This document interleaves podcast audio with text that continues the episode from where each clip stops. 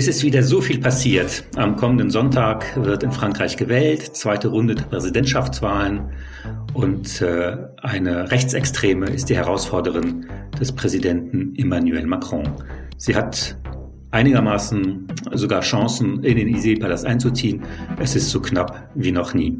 Und äh, wir fragen uns, wie haben eigentlich die französischen Medien diesen Aufstieg begleitet und welche Verantwortung tragen Sie dafür und auch welche Erkenntnisse lassen sich hier für uns in Deutschland daraus ziehen? Das ist genau unser Stoff und genau darüber reden wir heute in Quoted, der Medienpodcast der Zivis Medienstiftung und der Süddeutschen Zeitung, gefördert von der Stiftung Mercator. Es diskutieren Nadja Sabura, Kommunikationswissenschaftlerin und Linguistin, und der Journalist Nils Minkmar.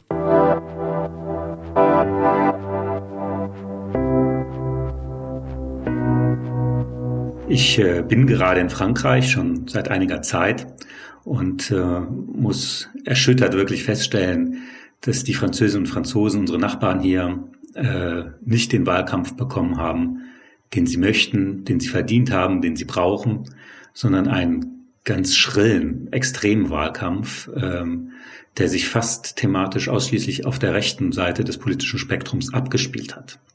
Äh, der Ausgang bleibt total spannend. Und das Bemerkenswerte ist, äh, welchen Anteil die Medien hatten an der Fokussierung des ganzen Wahlkampfs auf Themen der extremen Rechten, der Identitätspolitik, der Zuwanderung. Man kann ja noch nicht mal sagen der Zuwanderung, sondern einer Fantasie einer ewigen Zuwanderung und Bedrohungsszenarien. Also sehr angstbesetzt und sehr, sehr ideologisch gefestigt. Und da merkt man, was Medien was Medien auch bewirken können, zum Guten wie zum Schlechten. Ähm, ein sehr interessanter Punkt, ähm, das Thema Ideologie, das du ansprichst direkt zu Beginn. Ähm, das ist mir auch sehr stark aufgefallen, als ich mal geschaut habe, wie sich eigentlich die Kandidaten und Kandidatinnen äh, von der von den beiden rechtsextremen Parteien inszenieren. Wir kommen dann gleich nochmal dazu, wie die Medien eigentlich mit dieser Inszenierung umgehen. Aber jetzt nochmal kurz zu den Kandidaten, Kandidatinnen.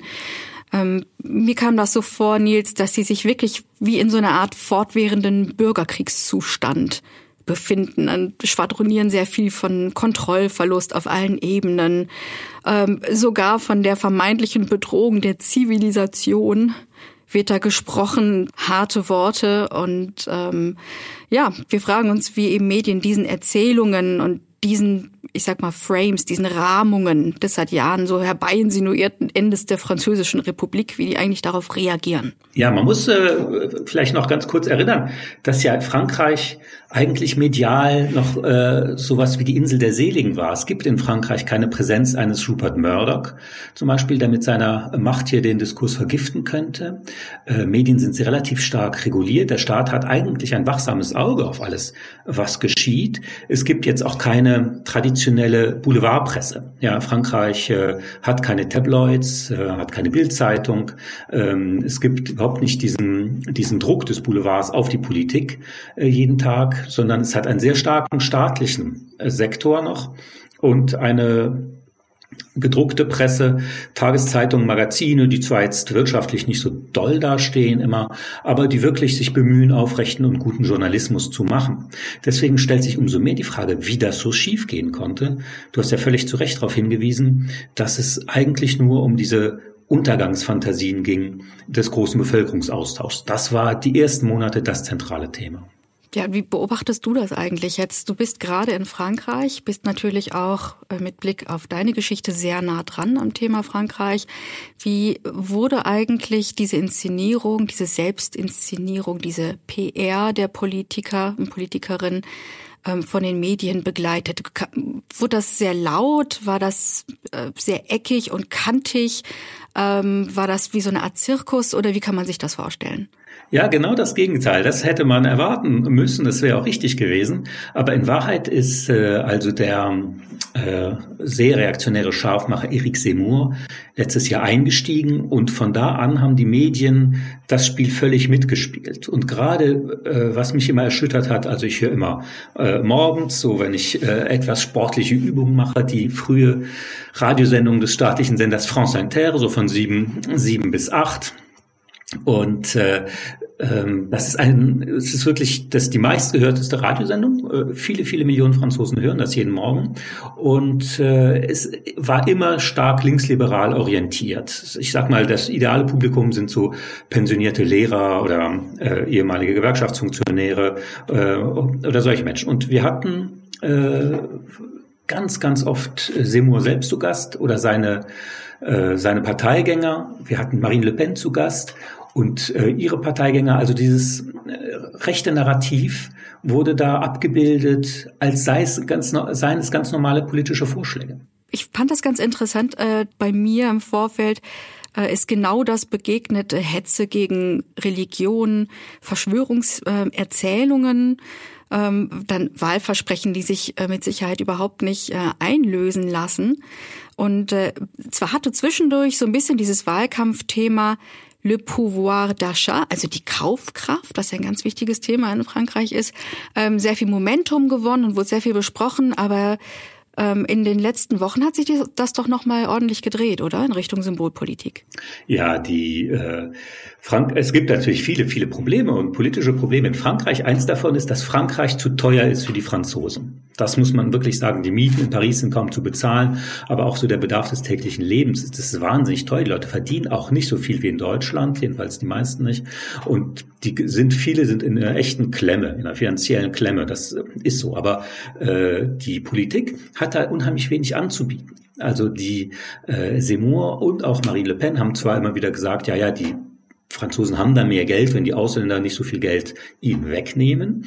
Äh, wenn man beim Sozialstaat spart und äh, bei diesem gesamten also nur imaginierten Migration äh, das behält, dann geht es den Franzosen besser. Aber das ist natürlich nie konkret sondern das ist so ein, ein Gefühl oder eine Vision, die da, äh, die da äh, appelliert wird und das entzieht sich völlig dem normalen sozusagen parlamentarischen Geschäft und der politischen Geschäft. Insofern äh, ist dieser Wahlkampf, glaube ich, unheimlich frustrierend und auch die letzten Tage sind daher so unvorhersehbar. Man weiß wirklich nicht, was passiert. Ich würde ja ganz gerne mal reinhören, wie sich das eigentlich so angehört hat im Wahlkampf. Ja. Wir hören jetzt mal zuerst, wie Marine Le Pen im Wahlkampf so klingt.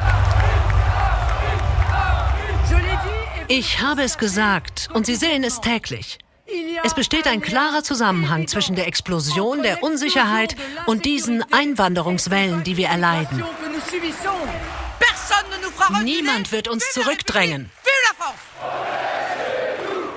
Ja, eine Wahlkampfveranstaltung und zum Schluss hört man eben die Sprechchöre ihrer Anhängerinnen und Anhänger, die sagen, on est chez nous, also wir sind, wir sind zu Hause, das ist unser Zuhause, äh, wir gegen sie, also eine klassische rechtsextreme Freund- und Feindstellung, die in Frankreich reine Fiktion ist, weil die Einwanderungswellen in Frankreich gehen seit dem Beginn der französischen Geschichte. Kommen Menschen aus dem Mittelmeer und über, äh, und über die Alpen und aus allen anderen Grenzen. Frankreich sitzt mitten in Europa. Es gab nie ein Frankreich ohne Einwanderung. Wir sind hier im Bereich der politischen Fiktion und Ideologie. Und genauso geht's weiter mit Eric Seymour. Auch da haben wir mal rein. Wir befinden uns da auch in genau dieser gleichen Wortwolke ähm, der Verteidigung und der imaginierten Rückeroberung. Wir hören mal rein.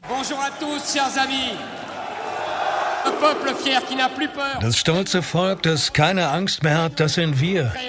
Die Rückeroberung ist unsere Mission.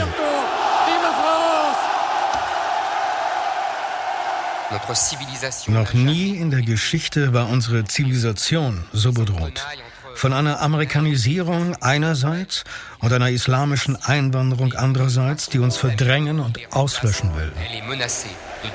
Man meint, es sei Krieg in Frankreich. Wenn ich das höre, äh, kann ich mir vorstellen, dass diese Form der Aufregung, der Agitation nicht ganz spurlos bei den Menschen vorbeigeht und eben auch nicht spurlos an den Medien.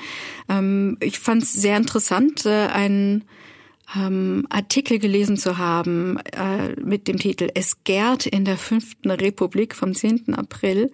Nadia Pantel, die Journalistin und Frankreich-Kennerin, hat sich äh, hat dort diesen Satz aufgeschrieben. Ich zitiere ihn einmal. Zudem hat der offen rassistische rechtsextreme Präsidentschaftskandidat Eric Zemmour dafür gesorgt, dass Le Pen im Vergleich zu ihm gemäßigt wirkt. Er hat sie sozusagen in die Mitte gerückt unter massiver Hilfe französischer Medien.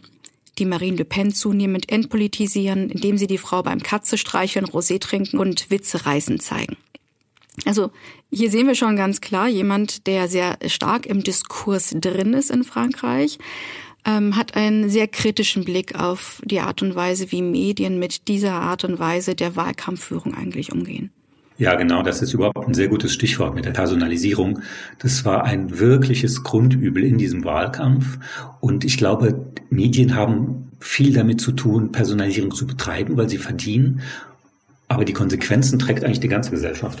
Hat das eigentlich auch was damit zu tun, dass ähm, die Medien in Frankreich anders strukturiert und organisiert sind. Das habe ich mich gefragt. Ne? Man hat ja die zentralistische Republik und äh, die Medien sind entsprechend auch anders ausgerichtet. In Deutschland haben wir ja ein ganz anderes System, das ja vor allen Dingen auch regionale Berichterstattung stark in den Fokus nimmt, neben der nationalen, so dass man da so eine gewisse Ausgeglichenheit haben kann in der eigenen Auswahl des eigenen Medienkonsums. Ähm, in Frankreich läuft das ja anders. Da wird ja durchaus auch ordentlich geschimpft auf die sogenannte Pariser Medienelite. Ja, und die Medien äh, fühlen sich da ertappt, weil dieses Schimpfen ist mehr als berechtigt. Sie sind wirklich ein sehr äh, geschlossener Zirkel mit unheimlich wenig äh, Erneuerung. Also wenn ich jetzt hier abends Fernseh schaue, kommentieren die Nachrichten die gleichen äh, Herren in den besten Jahren, die das schon getan haben, als ich Abiturient war. Äh, aber auch bei den äh, Jüngeren ist äh, da eine ganz geringe, eine ganz geringe Anzahl, die da immer wieder auftaucht. Da gibt's kaum mal regionale Größen oder Unterschiede auch. Natürlich ist die politische Lage in einer Stadt wie Marseille, der zweiten Stadt Frankreichs, eine ganz andere als in Paris. Aber die Medien sitzen in Paris und ich meine, du kennst das, äh, alle Journalistinnen und Journalisten schauen drauf, was macht die Konkurrenz, was machen die anderen. Und Seymour war eben einfach die Mode, äh, diese singuläre Figur. Da haben gesagt, da müssen wir auch Seymour machen. Wir können nicht außen vor stehen, sonst äh, sieht es aus, als wären wir parteiisch. Ja. Das ist natürlich bei so einem Extremrechten, Entschuldigung, wahnsinnig schwierig. Ja, Moment, aber gibt es denn darüber einen medialen Diskurs? Also wird in den Medien über Medien gesprochen und inwieweit sie eben mitverantwortlich dafür sind, dass extreme Meinungen Diskurs beherrschend werden können? Es fängt langsam an. Jeder hat gesehen, dass dieser Wahlkampf ein echtes Desaster war, ähm, thematisch. Und äh, jetzt haben wir eine Figur wie Marine Le Pen im zweiten Wahlgang in wenigen Tagen, die fast irgendwie im Fehler, im Fehlerbereich der Statistiken äh, ganz nah an Macron heranreicht. Und die Medien haben sie, wir haben es ja, äh, Nadja, du hast ja die Nadja Pantel auch zitiert, wirklich als so eine Art äh, Mutter Beimer und äh, Mutter der Nation dahingestellt. Äh, das ist eine sehr große Schuld der französischen Medien. Du erwähnst gerade Mutter Beimer. Ne? Das ist ja eine der zentralen Figuren aus der Lindenstraße, einer TV-Serie, die sehr lange Zeit gelaufen ist und eigentlich immer so die aktuellsten Probleme der deutschen Gesellschaft verhandelt hat. Und Mutter Beimer war ja immer eine Rolle, die so sehr eben, wie der Name sagt, mütterlich unterwegs war und ähm, immer geschaut hat, dass sich alle gut vertragen und sozusagen die große Klammer zu einem gebildet hat. Äh, warum nutzt du bei Le Pen dieses Wort, diesen Eindruck, diesen Vergleich zu Mutter Beimer? Wie haben die Medien das erzeugt, diesen Eindruck? Marine Le Pen hat ja einige äh, Vorteile, äh, was ihre Medienfigur angeht. Sie ist, den, alle Franzosen kennen sie mittlerweile und sie ist so der Typ Frau, den man so im Alltag auch treffen kann. Sie ist äh, Single, sie hat, äh, ähm, sie hat Kinder, äh, hat kein leichtes Familienleben hinter sich. Also es gibt so ein paar Punkte, wo man sich mit ihr identifizieren kann. Viele sagen auch, dass sie sehr sympathisch ist persönlich. Ähm, und das alles überlagerte in dieser personalisierten Optik komplett ihr Programm. Das Programm hat sie eigentlich mehr oder weniger geerbt von ihrem Vater Jean-Marie Le Pen, der Gründungsfigur der französischen Rechtsextremen, äh, oft verurteilter wirklicher äh, Extremist. Und Marie Le Pen hat äh, sich darum bemüht, so die Optik etwas, etwas abzuschwächen und ein bisschen so die Punkte wie den Antisemitismus und sowas, der bei dem Alten noch sehr dominant war, das alles ein bisschen smoother zu machen, erscheinen zu lassen. So dass sie, man nennt die Strategie die Dediabolisation, die Entteufelung, ne? dass das jetzt so eine normale äh, Partei ist, die mal eingeladen und das ist ja komplett gelungen. Und Marine Le Pen ist halt äh, die perfekte Oppositionspolitikerin und lebt im Grunde seit Jahren in Fernsehstudios und Radiostudios in Paris. Und das ist ihre Rolle. Eine exekutive Rolle hat sie nie übernommen. Parlamentarisch macht sie auch wenig. Sie ist eine reine Medienfigur. Ich war ziemlich überrascht, passend dazu, dass jüngst im französischen TV-Sender LCI tatsächlich die Frage aufgerufen worden ist, ob Le Pen rechtsextrem sei.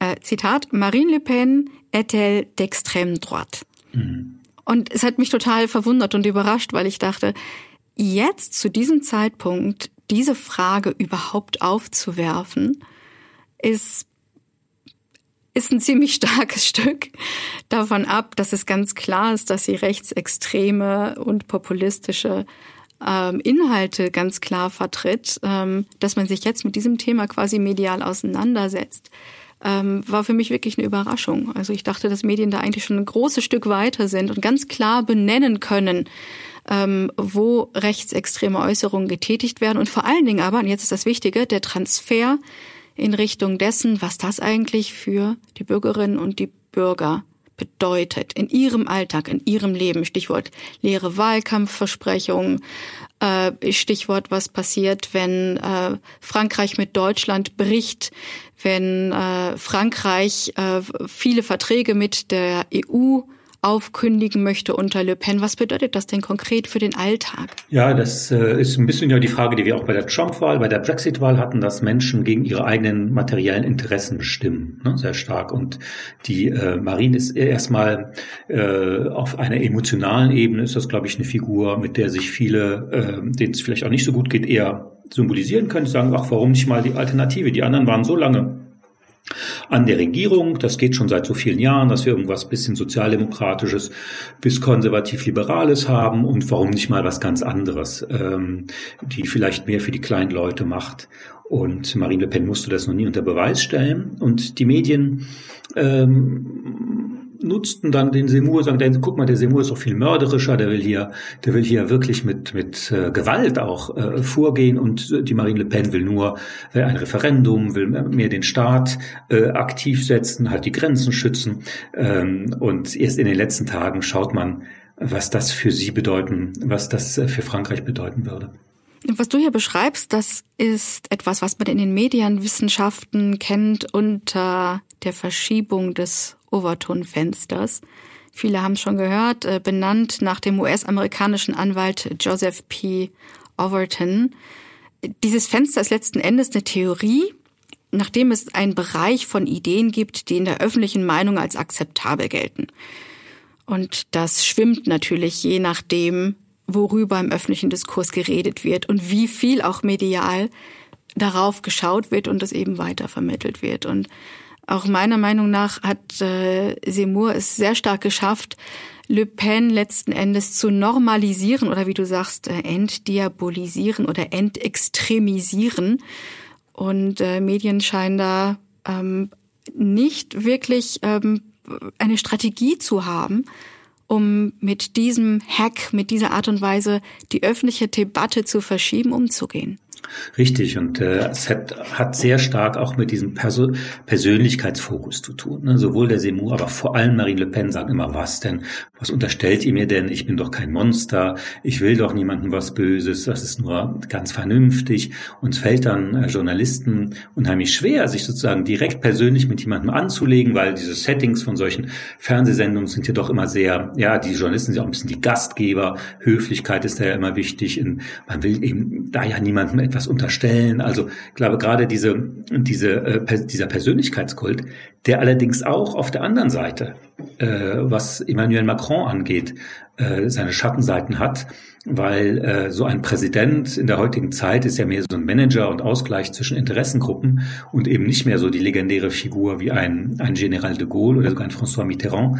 Das heißt, diese Nahaufnahmen letztlich äh, sind immer wieder ein bisschen ja too much. Ja, so viel wollen die Französinnen und Franzosen gar nicht mehr wissen in der heutigen Zeit über das Privatleben ihrer Politiker, aber die Medien bedienen ausschließlich das.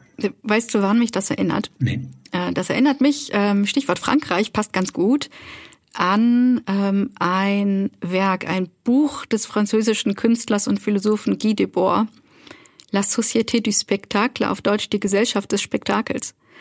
Also es wird einerseits sehr stark personalisiert und es wird aber auch viel äh, gleichzeitig geschrien, das, äh, je nachdem, welches Format es gerade hergibt. Ne? Du hast ja schon davon geredet, dass beispielsweise Seymour, aber auch Le Pen auch im französischen Sender CNews sehr stark hofiert wurden und sich da sehr breit machen durften und letzten Endes ähm, den Diskurs so ein bisschen mitbestimmen durften. Aber wir dürfen auch natürlich die Rolle der traditionellen Medien hier einfach nicht unter den Tisch fallen lassen. Denn letzten Endes haben ähm, Sender wie CNews gar nicht so viele und so gute Quoten, sage ich mal, sondern es ist auch äh, maßgeblich die Rolle der traditionellen Medien, dass die die Inhalte von dort in den breiten öffentlichen Diskurs weitertragen. Ja, total. Das war der heiße Scheiß, wie man die Jugendlichen sagen würden.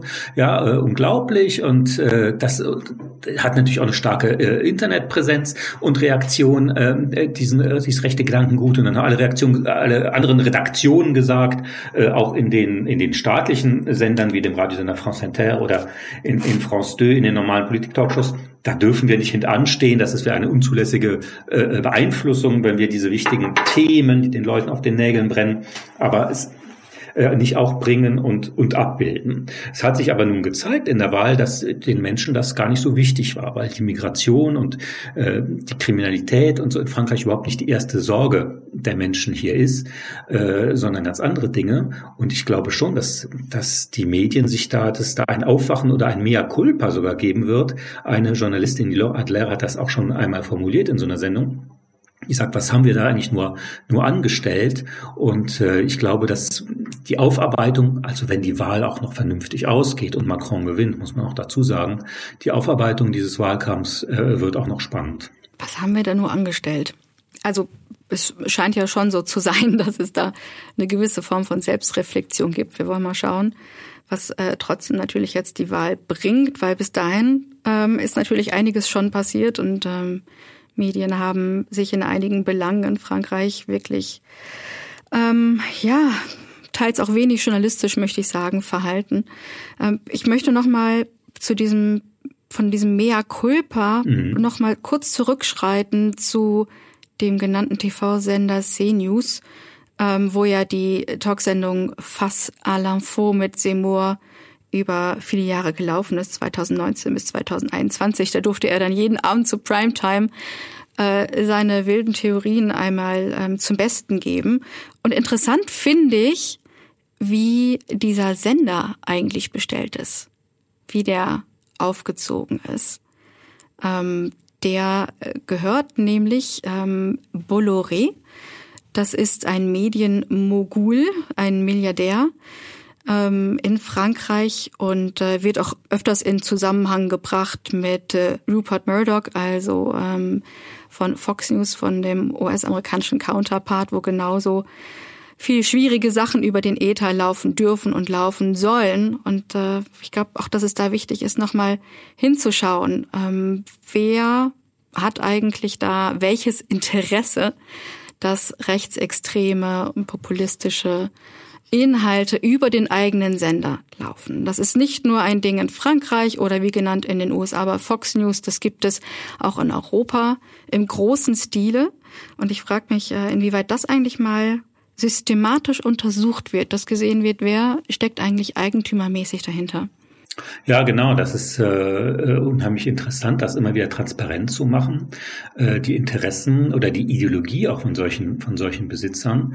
Äh, auf der anderen Seite muss man sagen, dass es, ich glaube, es ist auch die Schwäche der der anderen, die sowas so groß macht. Der Bolloré ist ein äh, bekannter äh, Ideologe, aber ist jetzt in der französischen Geschäftswelt auch einigermaßen isoliert. Er hat zwar sehr viel Geld, aber kein Mensch mag den so richtig und auch dieses äh, CNews gucken die Leute zwar an, aber im Wesentlichen um sich darüber aufzu aufzuregen. Es ist nicht so, dass der jetzt mehrheitsfähig wäre oder sein Programm, aber weil die anderen sich davon einschüchtern lassen und nicht widersprechen und so darauf eingehen, auf diesen Wahnsinn, ähm, äh, dadurch wird es natürlich unheimlich stark. Ne? Ich finde eben das Schlimme, äh, die Schwäche der, der anderen Medien. Weil die es eben nicht schaffen, da nochmal korrigierend einzugreifen oder tatsächlich darzustellen, ähm, wo die grundlegenden Probleme sind, die die Menschen tatsächlich bewegen.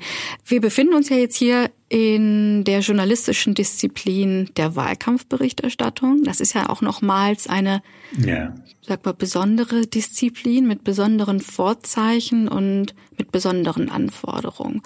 Und was mir in dieser Personalisierung der verschiedenen Persönlichkeiten im französischen Wahlkampf sehr stark ähm, Woran mich das sehr stark erinnert hat, ist der sogenannte Horse Race Journalism, also übersetzt ähm, der ähm, Pferderennjournalismus der darauf basiert, dass letzten Endes ähm, die Personen in den Vordergrund gestellt werden, wie du schon gesagt hast, dass über die persönlich Bericht erstattet wird ähm, und dass sie sozusagen auch persönlich gegeneinander gestellt werden mit vermeintlichen Charaktereigenschaften, die denen angedichtet werden oder die vermeintlich herausgelesen werden, ähm, anstatt dass man wirklich schaut, was die Menschen bewegt da draußen.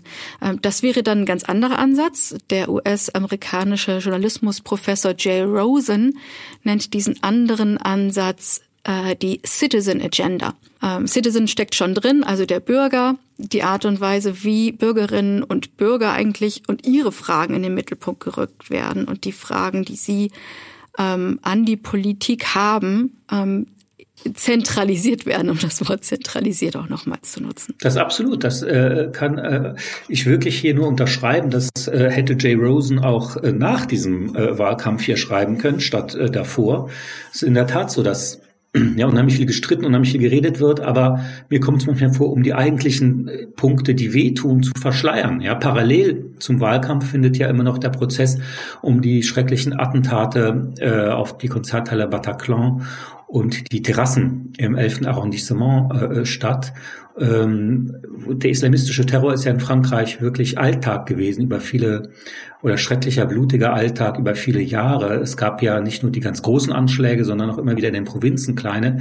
Und dieses nationale Trauma ist im Grunde nur ja durch die Polizei und, und so aufgearbeitet worden, aber nicht gesellschaftlich, nicht in den Schulen und auch in den Medien immer nur so zum Teil. Ah, du meinst, dass die das, was passiert ist, für eine so starke Verwundung in der Seele der Bevölkerung gesorgt haben und es niemals zu einer Art Aussprache oder einer Art Heilung, einem Heilungsprozess kommen konnte, dadurch, dass das Thema fast schon, ich sag nicht tabuisiert wurde, aber zumindest nicht ausreichend miteinander besprochen wurde, auch nicht in den Medien? Ganz genau, ja. Man hat dann unheimlich, äh, unheimlich wenige äh, Versuche unternommen, nochmal zuschauen, was sind eigentlich, was ist eigentlich dieser, dieser gewaltbereite islamistische Terrorismus? Ja? Was hat der was mit Migration zu tun? Ich glaube, nein. Ich glaube, die Täter waren ja alle Franzosen. Also es gibt da unheimlich viele. Belgier teils. Belgier, natürlich. Äh, sind ja auch viele Franzosen nach Syrien gegangen, um an Seite des IS zu kämpfen. Ja, warum haben die das gemacht? All diese, all diese Fragen. Es gibt so ein paar zivilgesellschaftliche Initiativen, aber in den Medien hat sich das fast gar nicht wiedergespiegelt. Und ich glaube, dass, äh, dass das so eine Art Verdrängung ist, ja, und diese Verdrängung von solchen, von solchen Komplexen dann manchmal so durch solche gewalttätige Rhetorik äh, dann wieder hochkommt. Also ich glaube, Frankreich streitet sich unheimlich viel, debattiert unheimlich viel, aber über die falschen Themen. Aber ich glaube, die Power, die Wut ist schon da und es gibt auch unheimlich viel zu reformieren und zu heilen, aber dieser Wahlkampf äh, hat das leider verpasst. Bringt mich so ein bisschen zur grundsätzlichen Frage, wie allgemein auch über das Phänomen Migration berichtet wird in den Medien. Ähm, gerade weil du sagtest, es wird sehr eng in Zusammenhang gebracht, auch wenn es wenig bis gar nichts damit zu tun hat. Ähm, wie wird denn in französischen Medien über Wanderungsbewegungen gesprochen? Also für mich ist da vor allen Dingen auch relevant, wird das auch konkret in Zusammenhang mit der französischen Geschichte und der Kolonialherrschaft in Verbindung gebracht in den Medien? Das wird halt unheimlich fragmentiert immer gemacht. Ne? Unheimlich viele Franzosen, eigentlich fast alle kommen, kommen, äh, haben einen internationalen Hintergrund. Insofern ist diese Debatte auch deswegen so völlig unverständlich und auch so surreal letztlich. Ähm, und die Franzosen sind da aber Meister drin, sich so einen Fokus rauszu, äh, rauszusuchen und äh, zum Beispiel das Problem der, der Migranten in Calais, die darauf warten, nach England drüber zu machen und äh, sowas und gar nicht zu sehen, woher kommen die eigentlich, was hat das vielleicht auch zu tun mit den Kriegen, die der Westen geführt hat und überhaupt die französische Geschichte mal längerfristig ein bisschen zu betrachten, zu schauen, wer hat denn eigentlich im Ersten Weltkrieg an der Seite von Frankreich für Frankreich gekämpft. Ähm, das sind solche, diese, diese großen Themen, finde ich, äh, die auch was mit gesundem Menschenverstand zu tun haben, weil die Menschen wachsen ja nun mal nicht wie Spargel aus dem Boden. Ja, also sind ja keine Menschen in Frankreich gewachsen und die kamen ja auch alle irgendwo her aus Afrika und sind dann weitergezogen. Also dass man auch ein ganz anderes Verständnis hat von von Wurzeln und von Migration. Aber ehrlich gesagt geht uns das hier in Deutschland ganz genauso. Hm. Ja, Deutschland müssen wir auch noch mal drauf schauen an dieser Stelle. Ähm, gutes Stichwort, Nils. Äh, ich habe mich gefragt, inwieweit äh, der Aufstieg von derart rechtsextremen und teils auch ähm, protofaschistischen Kandidatinnen und Kandidaten tatsächlich in Deutschland auch passieren kann, unter medialer Begleitung, möchte ich es mal nennen. Ja, ähm, habe mir da viele Gedanken zugemacht und mhm. klar, wir haben hier natürlich auch ähm, rechte und rechtsextreme Parteien in Deutschland. Ähm, aber ich frage mich, ob das tatsächlich hier auch so möglich wäre, weil ich denke, dass das Medienökosystem in Deutschland schon auch anders bestellt ist. Wir sprachen eben schon kurz drüber, ähm, dass wir eben nicht diese extrem zentralistische Ausrichtung haben. Ähm, wir haben sehr gut aufgestellten öffentlich-rechtlichen Rundfunk und auch ähm, sehr gute privatwirtschaftliche Medien, die Qualitätsjournalismus par excellence betreiben. Ähm, und ich habe auch den Eindruck, es besteht schon noch eine gewisse große Distanz zwischen seriösen und journalistisch unseriösen Medien. Ja, auf jeden Fall. Also eigentlich äh, besteht die in Frankreich so auch. Aber ähm, diese, diese Dimension des Hasses und, und äh, diese Einschüchterung, die waren, glaube ich, unheimlich wichtig. Das ist halt in Deutschland so nicht möglich, aber es ist eine, in einer regionalen Dimension halt immer möglich. In solchen Ländern wie, wie Thüringen oder wie Sachsen, da haben es doch auch, sagen wir auch Lokalreporter, Regionalreporter oft schwer, gegen, gegen so einen rechten Mainstream anzugehen. Hm, ja, das, das ist interessant, dass du das sagst. Wenn man mal genauer quasi hinschaut und ins Regionale sich hinein vertieft, ähm, dass es da durchaus sehr viele Übergriffe auch gibt. Ähm, wir haben ja auch äh, in Sachen äh, Index der Pressefreiheit in Deutschland einiges verloren an Plätzen, weil es doch ziemlich viele Attacken gab, die auf Journalistinnen und Journalisten gefahren worden sind und verübt worden sind. Mhm. Und ähm, man hört es auch immer wieder, dass es tatsächlich nicht nur für Medien, sondern auch für Menschen, die in der regionalen Politik arbeiten, Bürgermeisterinnen und Bürgermeister, ähm, auch teils sehr schwierig werden kann, da dagegen anzustehen. Ähm, was mir auch noch auffällt im Bereich Vergleich vielleicht Deutschland und Frankreich ist, dass es mir so erscheint, dass es in Deutschland recht ähm, ja schon vorhandene will nicht sagen ausgeprägte, aber vorhandene Selbstreinigungskräfte gibt. Ähm, was ich damit meine, ist, wenn etwas überhaupt nicht gut läuft in den Medien, dass durchaus von vielen Seiten draufgeschaut und kritisch hinterfragt und auch schon eine gewisse Zeit lang durchanalysiert wird, was da eigentlich falsch gelaufen ist. Ich denke da jetzt ganz konkret an den Fall um den Verleger Dirk Ippen. Du erinnerst dich? Ja. ja ähm, und wir alle auch. Im letzten Jahr hat ja das Ippen-Investigativteam äh, den wiederholten Machtmissbrauch vom ehemaligen Bild-Chefredakteur Julian Reichelt ja aufgedeckt.